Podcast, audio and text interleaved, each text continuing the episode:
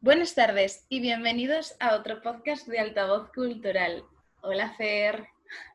Hola, buenas tardes. Hola. Bueno, Buenas eh, tardes a todas eh, y todos. ah, bueno, mira, qué educado eres. que, bueno, te toca presentar a, porque bueno, ya, ya has, eh, tenía que haber grabado lo que ha pasado antes de empezar el podcast, pero eso No, lo dejamos, hombre, eso lo vamos a dejar un poco para, para nosotros tres. Así que, por favor, eh, cuéntanos quién es la invitada de hoy.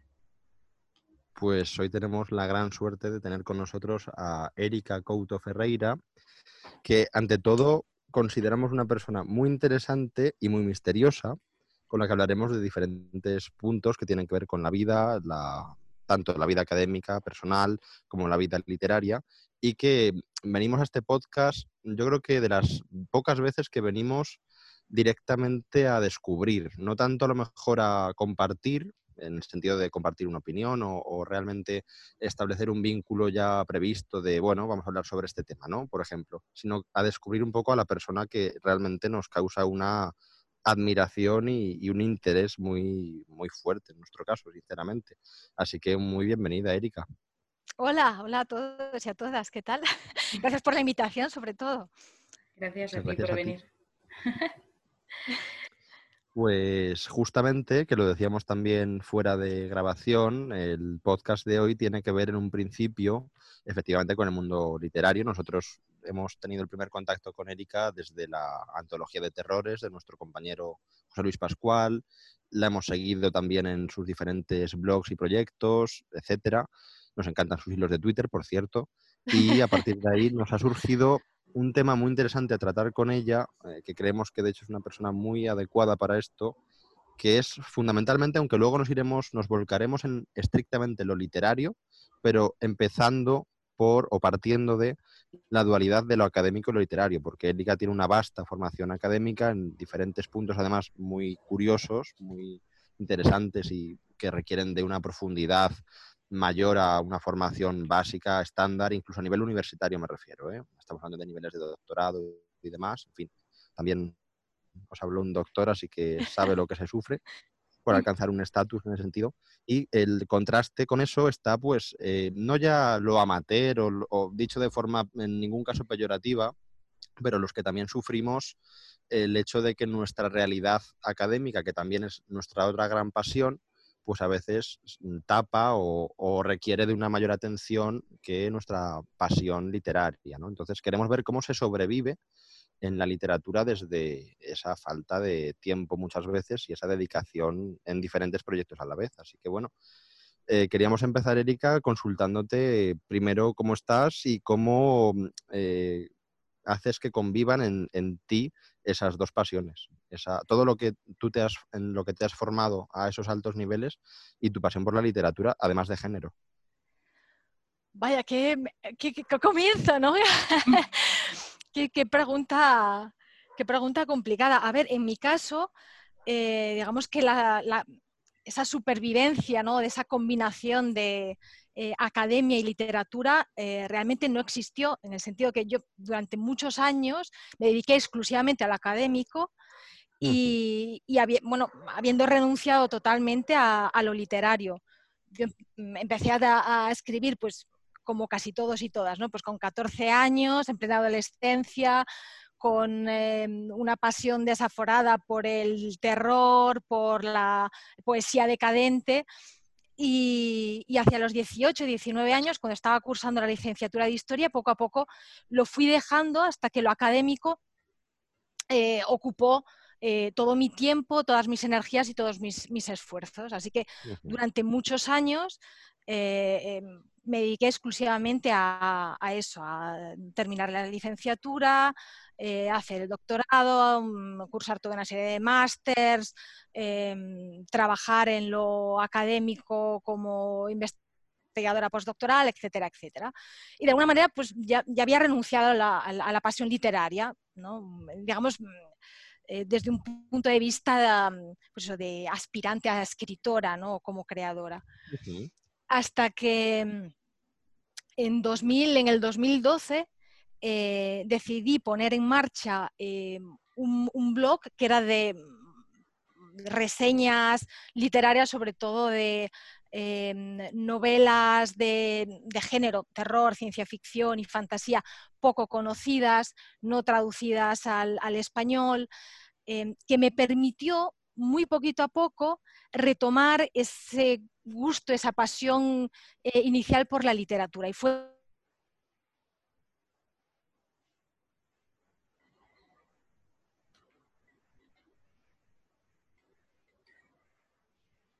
eh, el relatos, eh, pero digamos que fue a través eso del, em, de, ese blog de literatura extraña cómo, cómo volvía a, meterme en, esos campos de la, literatura. Y hoy por hoy, pues, ¿cómo, cómo combino ambas facetas? Pues no lo sé, la verdad. Voy a temporadas. Voy a temporadas. Eh, en estos momentos eh, soy lo que se llama una independent researcher, que quiere decir que no tengo ninguna universidad detrás eh, que me avale o que, que avale mi, mi investigación. Pues mm. Eh, Fer, tú sabes mucho mejor eh, que yo, o tanto como yo, cómo funciona la universidad, que esto va con contratos, eh, trabajas durante un periodo que pueden ser seis meses o tres años, luego tienes un contrato de colaboración y hay periodos en los que, en los que no tienes nada. Yo en este momento no me ganó la vida con lo académico, aunque bueno, sigo escribiendo pues mis articulitos y mis cosas, pero en este momento, em, digamos, estoy, mucho más centrada en lo que es el ensayo divulgativo y, en la literatura. Entonces, en estos momentos, digamos que la balanza se ha inclinado hacia el otro lado. ¿no? He pasado mm, muchos años en lo académico y ahora estoy pues una temporada eh, en la que me he volcado más pues, en lo literario y lo divulgativo. Qué maravilla. Además es que es muy común ese retorno, ese descanso, por, bueno, descanso, esa necesidad de apartarse inevitablemente de, esa pasión literaria para centrarse además en algo que normalmente requiere de un rigor muy fuerte y de, una, eh, de un formalismo, de un academicismo potente, además a los niveles, ¿no? por ejemplo, de doctorado y de trabajos luego de investigación fuertes que realmente requieren una atención total del cerebro y no esa división de las dos partes, de la parte izquierda dedicada a lo matemático, sintáctico, fuerte, duro, y la parte creativa, ¿no? que es la derecha y es la que a veces se pelean y, bueno, yo tengo bastante comprobado que son incompatibles. De hecho, mm, en mi, en mi doctorado, al empezarlo, mi directora de tesis me prohibió completamente, literalmente me dijo un día, oye, no se te ocurra escribir poesía en estos tres años. Uy, tal cual.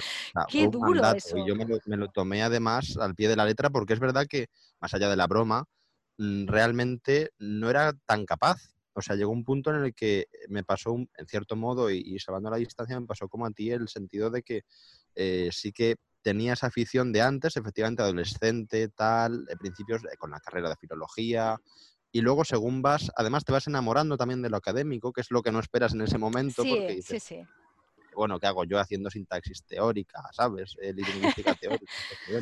y de repente te gusta tanto como la otra pasión, de hecho, como para plantearte dedicarte a ello y em, te das cuenta de que mm, efectivamente eres capaz de apartarte de esa pasión que lo colmaba todo y luego vuelves. Y vuelves además yo creo que con una claridad mental fuerte. Yo creo que en este punto en el que estás tú ahora, Erika, mi sensación y bueno, desde mi experiencia también eh, muy humilde, es que justamente lo afrontas con esa tranquilidad de decir, no es que ya tenga un ratito para poder escaparme de mis quehaceres académicos y mis artículos y pueda escribir una cosita que me apetece desahogarme o me ha venido las musas y puedo aprovechar, sino que ya lo afrontas con esa calma y esa predisposición a ello. Y eso también es muy bonito por esa parte. Creo que se disfruta más en este periodo de paz.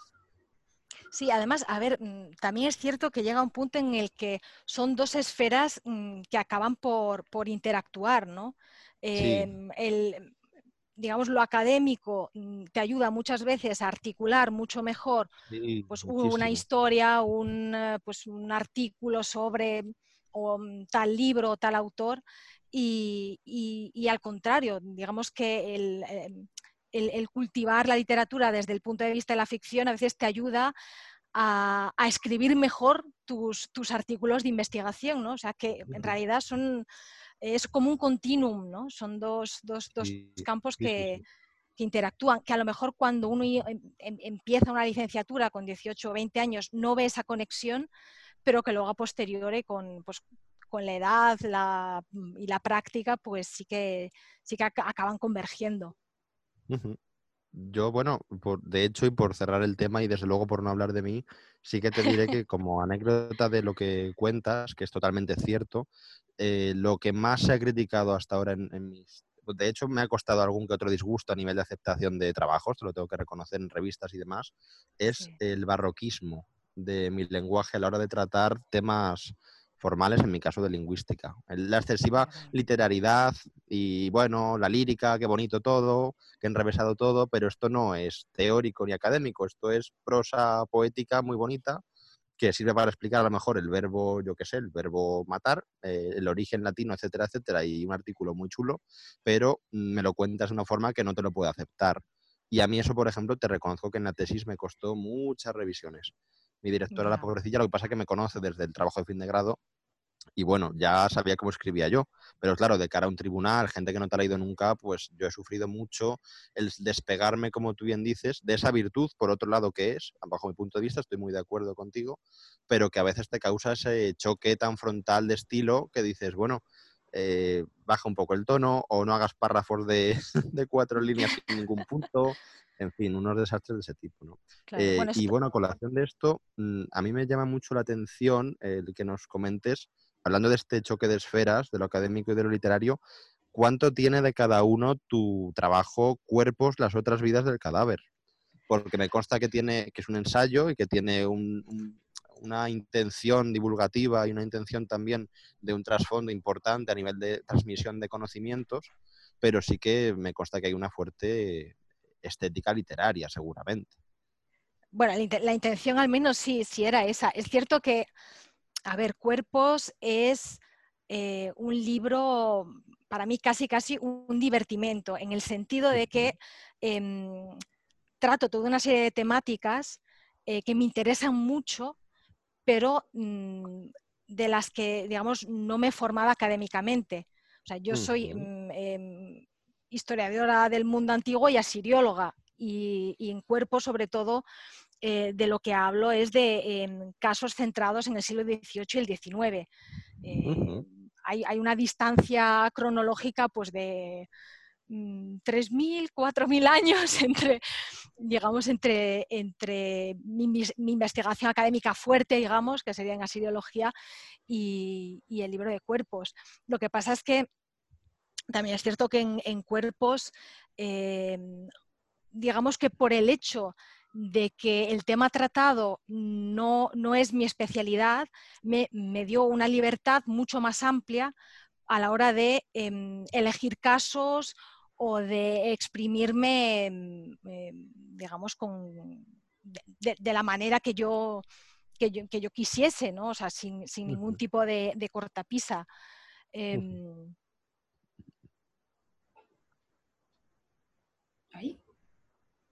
Sí, sí, sí. Eh, es que me, me queda así como, como en blanco. Ah, vale, digo, porque no, no, no, que va, que va. No, porque no sabía si comentar alguna cosa más de cuerpos o, o si tenéis alguna pregunta, un poco para no. Tampoco quiero. Hombre, por tener, yo tengo aquí, vamos, si realmente esto fuera para hablar largo y tendido, tenemos aquí para tres horas. O sea, que realmente no te preocupes por contenido. Vale, vale. pero tú siéntete cómoda de comentar lo que quieras. vale, vale. Vale, estupendo. No, pues eh, eh, como decía, a ver, en, cuerpos, a mí lo que me interesaba explorar, bueno, es un tema que me, que me fascina y es las, eh, digamos, esas existencias post-mortem del, del, cadáver, ¿no? Es, mm, ¿Qué le puede suceder a un cadáver después de muerto que no tenga nada que ver con la simple inhumación, la simple cremación? ¿no? Y digamos que con esa pregunta en mente, me dediqué a, eh, bueno, a tratar mm, eh, varios temas, entre los que figuran eh, los experimentos de petrificación de cadáveres llevados a cabo en Italia en el siglo XIX, los casos mm, presuntamente reales de vampirismo pues acaecidos en la Europa del Este durante el siglo XVIII y bueno, otro, otro, otro tipo de, historias similares sobre eh, plastinación, preservación de cadáveres, eh, exposición pública eh, de muertos en distintos contextos culturales y, demás. Em, y como digo, aunque, aunque no tiene una relación directa con, digamos, con la sirología, porque no, digamos, no, toca para nada ningún, ningún ejemplo de la antigua Mesopotamia, sí que se relaciona de una manera eh, un tanto indirecta con, los temas que he tratado en, investigación por la centralidad del, justamente del, cuerpo. Em, yo, bueno, no hablaré ahora de mi tesis porque es un rollo patatero, pero em, digamos que en distintos artículos y distintos trabajos me he ocupado de estudiar eh, aspectos de terminología anatómica en Sumeria y en Acadio. Y a partir, digamos, de ese, de ese, mm, tema de tesis y ese tema de investigación, em, pues tuve acceso a toda una serie de em, lecturas secundarias sobre eh, historia del cuerpo, em, historia de la medicina, conocimiento anatómico y demás, que me llevaron poquito a poco a, concebir este, este, otro, este otro ensayo divulgativo. O sea que al final, de alguna manera, todo está relacionado, ¿no? todo acaba en, el, en, el, mismo punto, ¿no? desemboca en, en el mismo mar.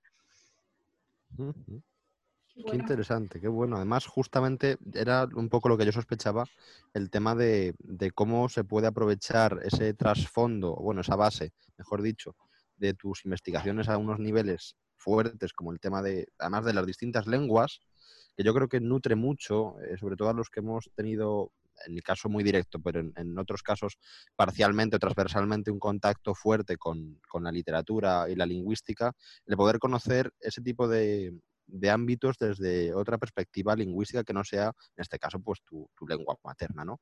Y eso también lo hemos vivido mucho, eh, Ruth y yo, con, autores y con gente que conocemos que tiene una fuerte tradición lectora en inglés, por ejemplo, y que devora, pues sin ir más lejos, a Lovecraft, a Lovecraft ¿no?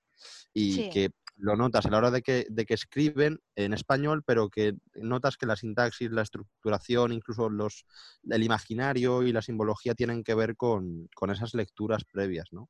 Entonces, eh, bueno, tirando por ahí, eh, yo te quería consultar también que realmente, ya que hemos hablado de que efectivamente hay una, un pozo inevitable, una centralidad de, tus trabajos de investigación que tienen que ver con ese trabajo de cuerpos, sí que eh, cuánto hay de tus lecturas por ocio, no a nivel ya de que hayas tenido que empollar de una bibliografía para X eh, cuestión académica, por ocio, ¿qué es lo que realmente has tenido como referencias, qué has tenido como influencias a la hora de escribir y a la hora de llevar además eh, pues diferentes formatos como blogs, podcasts, etcétera, de literatura de género? ¿En quién te, qué te mueve a ti como lectora y como consumidora?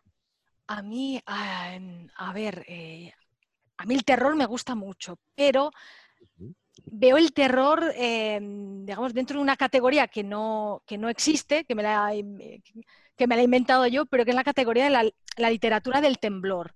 Esa, esa literatura que, em, digamos, que te empuja a sentir de una manera muy intensa eh, toda una serie de, sensaciones y, de sentimientos, que obviamente el terror consigue, pero que en mi caso también lo consigue eh, pues la novela realista del siglo XIX. Yo soy una gran fan de Dickens y, o, bueno, o, por citar otra, otra autora, Emilio Parda, eh, Emilia Pardo Bazán, eh, en el caso de Los Pazos de Ulloa, es una novela que seguramente no, no, encontraremos mm, citada entre las bibliografías, una bibliografía de las mejores novelas de terror y sin embargo tiene una construcción y tiene una manera de usar el lenguaje y la imaginería que es pura literatura del temblor, ¿no? Y que en, mi cabeza al menos se relaciona, em, se relaciona pues eso, con, em, novelas eh, como pueden ser, pues no sé, siempre hemos vivido en el castillo de Shirley Jackson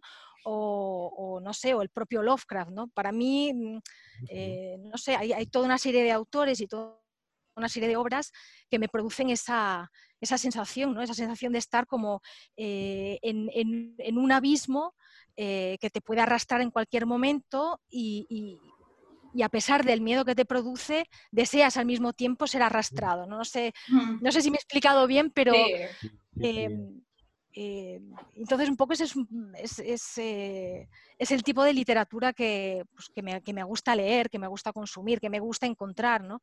Y que sobre todo ahora que ya soy una señora mayor, pues me cuesta mucho mucho más el encontrar eh, relatos o novelas o autores que me produzcan esa, sensación de, abismo, ¿no? de abismo deseado. Yo en mi caso te diría que lo llamo además, eh, bueno, es una etiqueta que, pongo tanto al cine de esas características como a la literatura, lo llamo eh, en general arte, pero en este caso literatura atmosférica, tal cual. Y, y, el cine lo mismo. Y bueno, de hecho, el caso más, fuerte de los últimos tiempos que yo he experimentado, eh, por citarte un ejemplo, es, es Midsommar. ¿Cómo lo sabía? ¿Cómo lo sabía? para mí, eh, de hecho... No, no, dime, dime. No, digo, es que yo no la he visto todavía. Pues, madre mía, o sea, yo además, según has dicho lo de Emilia, eh, Pardo Bazán, bueno, sí, Pardo Bazán, pues parece que Emilia es mi vecina, ¿sabes? Es como si hubiéramos tomado café ayer. Pues realmente me pasa eso, o sea, estoy muy de acuerdo con que los pasos de Ulloa es una obra mm, terriblemente, en el buen sentido, atmosférica, que te mete en los rinconcitos más minúsculos, que para mí es lo que te hace construir una atmósfera fuerte y una atmósfera sufrida para el lector o para el, para el espectador, en el caso del cine, que es ir a los detalles más minúsculos. O sea, para mí ese tipo de literatura está llena de, de átomos que se hacen visibles. En este caso, pues a través de palabras, de descripciones ultra detalladas, de, de, interreferencias, de guiños. También, para mí, los, una característica de los grandes autores de esta literatura son aquellos que son capaces de eh, conectar con su propio universo, por ejemplo Stephen King, pues sin ir más lejos. Eh, no, no, digo que sea un tipo eh, de, autor de este tipo de obras, que alguna tiene bajo mi punto de vista, pero sí que son autores capaces de unirte sus diferentes puntos universales en, en, una obra, ¿no? Es como un capítulo nuevo, en cierto modo. Y ese tipo de técnicas narrativas eh, te llevan a, esa atmósfera que yo digo que a veces te agobia, que a veces te simplemente te mantiene totalmente curioso, expectante, mirando hacia todos los lados y que, que efectivamente te pone contra el abismo. Es una tensión constante y una adrenalina, sobre todo. Entonces, eh, bueno, pues estoy muy de acuerdo con, con, la descripción. Yo me quedo con lo del temblor ya también, me lo agencio, lo pongo al lado de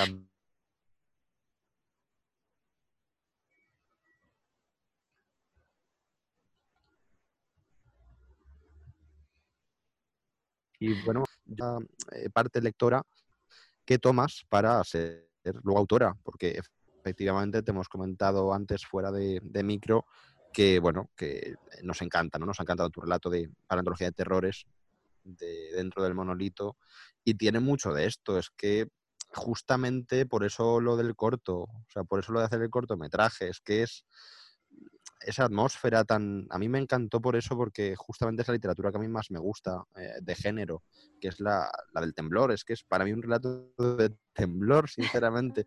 me consta que no es tan fácil que tú lo analices siendo tuyo, a lo mejor desde esa perspectiva tal vez, y más teniendo tus referentes, pero bueno, me gustaría saber cuánto hay de, esa propia literatura que consumes en tu, en tu literatura creada. A ver, si os digo la verdad, es que no tengo ni idea. En esto sí que no soy capaz de, de, autoanalizarme en ese sentido. Imagino mm, que, sí, mm, que, que, tiene que haber algo de, lo que leo, de lo que veo, de lo que escucho en lo que, en lo que escribo, pero desde el punto de vista de la ficción es que no, lo sé, realmente no lo sé. Podría decir o inventarme algo, ¿no? Y deciros, no, pues esto es que, lo que decía antes, ¿no? Dickens me inspira mucho, pero es que no, sé, no, no, no, tengo la capacidad de, evaluarlo. Eh, digamos, estoy ofuscada por no, por no lo sé, no sé. O sea, me resulta imposible. Mejor que te analicen los demás y te Sí, es, es, que es más, divertido también. porque, porque a mí también me gusta, pues eso, analizar la obra de, de los demás, ¿no? Y, y, ir a las tripas y remover, eso me, gusta mucho, pero si lo tengo que hacer con, lo que yo escribo, mm, es que no, me sale, me parece aburrido incluso. No digo, que ay, qué, qué escrito, qué, qué, aburrimiento esto, ¿qué? Entonces, mejor dejarlo como está y... Sí, sí, lo cierras, lo dejas tranquilito y ya está. Es verdad, sí, sí, que, que me destripen otros, que... Normal. Yo, eh, hoy es el primer podcast en los que, lo que creo que en más de 20 minutos a mí nadie me ha escuchado. O sea, ya eh, ha, pasado, ha pasado un poco lo que ha pasado en muchos podcasts con Ferki, pero es, es, es, es algo que, que, joder, yo no me puedo meter entre, entre dos, eh, dos personas que comparten prácticamente profesión, no me puedo meter. porque es como, no, no, no, no podría hablar con la soltura con la que vosotros estáis hablando pero, joder, me, me resulta curioso, en plan, lo que dices de que no puedes tú destripar tu propia obra, porque es que al final es tuya y la vas a ver como si fuera tu hijo, ¿no? Entonces no puedes. Y yo creo que eso os pasa a todos, porque hablamos con muchos escritores y a todos os pasa lo mismo. O sea, yo creo que es un fallo del escritor, no un fallo, quiero decir, es como una pequeña tarilla, ¿no? Que tenéis. Pero creo que nos pasa a todos al final con nuestras obras. Yo como creativo también me pasa en mi, en mi profesión, ¿no? Pero bueno, a ver, cosillas que pasan. En cambio, yo lo que. Eh, la otra parte, Erika, que sí que nos ha llamado mucho la atención a la hora de tener un perfil un poquito más, elaborado para poder encarar hoy esta pequeña charla, es el hecho de, los trabajos o de la dedicación que tienes también a los servicios literarios para otras personas. Porque, claro, eh, volvemos a lo mismo. Efectivamente, no hay un análisis propio pero sí que hay un análisis, eh, bueno, una conciencia fuerte de todo lo que te rodea en ese sentido a la hora de, crear, aunque tú luego no sepas o no quieras o no puedas ver el resultado y analizarte, pero sí que nos gustó mucho encontrar efectivamente el proyecto de tus servicios literarios como, bueno, para cualquier autor que pueda necesitarte. Y claro, ahí es todo lo contrario, tienes que saber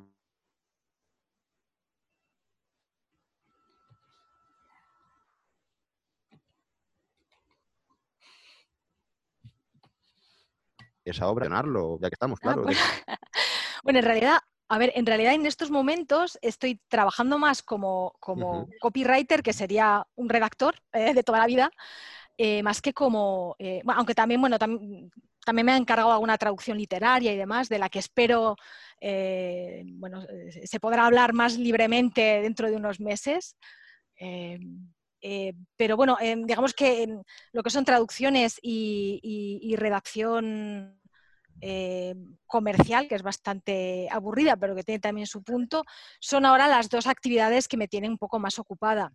En cuanto a lo que es eh, em, corrección, pues mm, corrección de tesis o de artículos o demás, pues eh, sí que digamos que por la, un poco por la experiencia acumulada, por el tener que lidiar con los propios trabajos, pero también con, con los trabajos de, pues, como editora de volúmenes y, demás, digamos que te da digamos, una, cierta soltura para identificar eh, problemas en la estructura de un texto, aparte de los habituales errores ortotipográficos eh, o, de estilo, pues bueno, digamos que Em, me pareció que era una buena idea también eh, aplicar los conocimientos acumulados dentro, dentro del académico y también fuera pues a, ayudar a otras personas que, puedan necesitar pues de un, eh, de un ojo más objetivo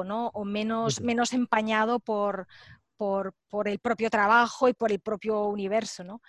Y desde ese punto de vista, pues eh, estoy, estoy en redes para quien quiera contactarme, si alguien necesita, pues eso, eh, una redactora, copywriter, traductora, eh, eh, correctora, pues, pues ahí estoy, sí, sí. Y además, hace poquito hemos encontrado que has abierto ya la puerta a que te inviten a un café. Sí, es verdad. bueno, en, en, realidad lo a ver, hace tiempo que tengo el coffee, pero me daba un poco de vergüenza, sinceramente, ¿no? El promocionarlo, porque parece que, no sé, que, que, estás obligando a la gente, ¿no? Que, a, que te, a que te mm, inviten a un café, ¿no? En plan, dame un café que estoy haciendo cosas y, dame dinero. Y, por eso durante, durante mucho tiempo, pues lo tenía ahí como aparcado. Luego me llegó el primer café y claro, me, me hizo una ilusión tremenda y dije, bueno, ¿qué puedo hacer yo para agradecer esa primera aportación? Entonces se me ocurrió lo de, lo de bueno, preparar, eh, preparar un, un hilo sobre un pequeño aspecto del ensayo que estoy preparando en estos momentos. Un poco pues para compartirlo y para, también para aclararme las ideas, sinceramente, a la hora de, de, organizar el material y demás. Y a partir de ese primer hilo, pues me fueron lloviendo pues otros, otros cafés, ¿no? Y, claro, pues eh, llené Twitter de mis hilos sobre, mm, no sé, fantasmas y autores, autoras del siglo XIX y demás, ¿no? Y, bueno, no sé, es, una manera también de, interactuar de manera más directa con, la gente que se interesa, pues, pues por mi trabajo, por lo que hago, ¿no? Eh, da, subidón, ¿no? Digamos, el, el encontrarte que alguien no sé, eh, se decide a hacer una aportación de dos euros o de cuatro euros porque considera que lo que haces tiene algún interés o tiene alguna utilidad, ¿no? Em, Yo creo que además sirve para equilibrar la balanza de lo que decíamos al principio entre lo académico y lo literario. Al final, me consta que por tu experiencia, y a mí me ha pasado lo mismo, eh, te supone mucho, mucha más facilidad el trabajar con textos de otras personas a nivel de corrección, de de asesoramiento, de edición incluso cuando son académicos, lo que tú dices, ¿no? Pues, oye, mírame el trabajo fin de grado de un compañero que tiene mm, cuatro años menos que tú, está acabando la carrera y tú ya has pasado por ahí y nada, para ti es una cosa súper fácil, pero para él es como la salvación, es maravilloso. Y a ti no te cuesta tanto o no le das a lo mejor la importancia que, sin embargo, a lo literario, que es como, Uf, eh, qué vergüenza lo que tú decías, qué vergüenza, eh, a ver qué cuento, a ver si estoy a la altura, yo creo que lo afrontamos, en cierto modo, eh, desde los dos puntos de vista opuestos. Eh, dicho con todo respeto, en, ambos casos, desde arriba, en lo académico, y desde abajo, lo literario, ¿no? Entonces, creo que sirve muy bien, eh, viene muy bien y sirve para equilibrar la, la, balanza, efectivamente, entre ambos mundos, pues estas iniciativas de Coffee y también el tema de, de todo lo que implica, eh, todo lo que desarrollas a nivel de relatos y a nivel de tus propios textos y, publicaciones, cómo lo complementas con tu podcast, tus blogs y lo demás. Que también me consta que hay un esfuerzo a veces mayor que, en lo académico, porque bueno, en lo académico es como que, bueno, ya sale casi en piloto automático muchas veces y lo vuelcas, pero a veces yo creo que cuidamos mucho más la parte de la pasión literaria. Entonces, bueno, también quisiéramos que nos hablaras un poquito de esos proyectos que aparentemente a lo mejor desde fuera pues parecen más pequeñitos, eh, comparando con pues eso, ¿no? El texto de Cuervos, por ejemplo, pero que sin embargo están muy presentes en tu día a día. Tanto, por ejemplo, pues eh, todo tranquilo en Danwich, que además, bueno, hablando antes de Lovecraft, pues viene perfectamente. Sí, al pelo. Y, y, en la lista negra, sobre todo. Eh, a ver, también hay que considerar que eh, cuando, cuando uno se embarca en un proyecto de un, ensayo, en un, libro, eh, sí, hay, mucho trabajo detrás, pero solo se ve el resultado después de un año y medio, dos años, tres años. Sin embargo, el trabajo que se hace en el blog y en el podcast es, eh, bueno, no, digo constante, pero em, requiere un hábito em, mucho más establecido y sobre todo son resultados que se ven casi de inmediato. Es decir, mm, te lees un libro o te apetece escribir sobre un autor o sobre lo que sea, eh, lo haces, lo escribes, a lo mejor te lo preparas en un día o en una semana, mm, dependiendo del tiempo a disposición o de la complejidad del tema, y lo sacas ya. Y tienes una respuesta casi, casi inmediata. Em, digamos que eso te permite un contacto con, con, otras personas que son lectores y lectoras como tú, que tienen las mismas pasiones que tú, que te descubren a su vez, mm, pues lo que digo, autores, temáticas, corrientes y demás. Eso es algo que, con, un, claro, con un proyecto em, eh, más complejo como una monografía eh, realmente no, consigues. Y por eso creo que a mí, desde mi punto de vista, en la lista negra o Todo Tranquilo en Dunwich, eh, pues les tengo, para mí casi casi significan más que una, que una monografía, que un ensayo, ¿no? Porque es em, el, vínculo afectivo que tengo, tanto con el blog como con el podcast, es un vínculo que, em, que, con cuerpos no tengo, a pesar de que es un libro que, que, quiero mucho, que fue muy especial para mí, pero claro, mm, eh, digamos que mi relación con el podcast o, con, el, con, el, blog es mucho más constante. Hay una conexión mm, directa con, la persona que te sigue, que te deja un comentario, que comparte tu contenido. Y, por eso para mí son, son dos pilares fundamentales de, de mi día a día. De hecho, con José Luis Forte, que es mi, colega de Todo Tranquilo en Dunwich, mm, prácticamente no, aunque tardemos mucho en, grabar, mm, prácticamente no pasa una semana en la que no, no nos escribamos diciendo, mira qué libro me he comprado, mira lo que he leído, eh, este artículo que habla del el autor X. Eh, digamos que es mm, casi, casi 24 horas al día pensando en, desde el punto de vista de de la, literatura del temblor, de qué podemos seleccionar, de qué podemos compartir con la gente que nos sigue. Eh, eso tiene una potencia que no tiene lo académico, que no tiene, eh, digamos, el ensayo, que no tiene, eh, creo yo que no, que no tiene el, mundo editorial, diría.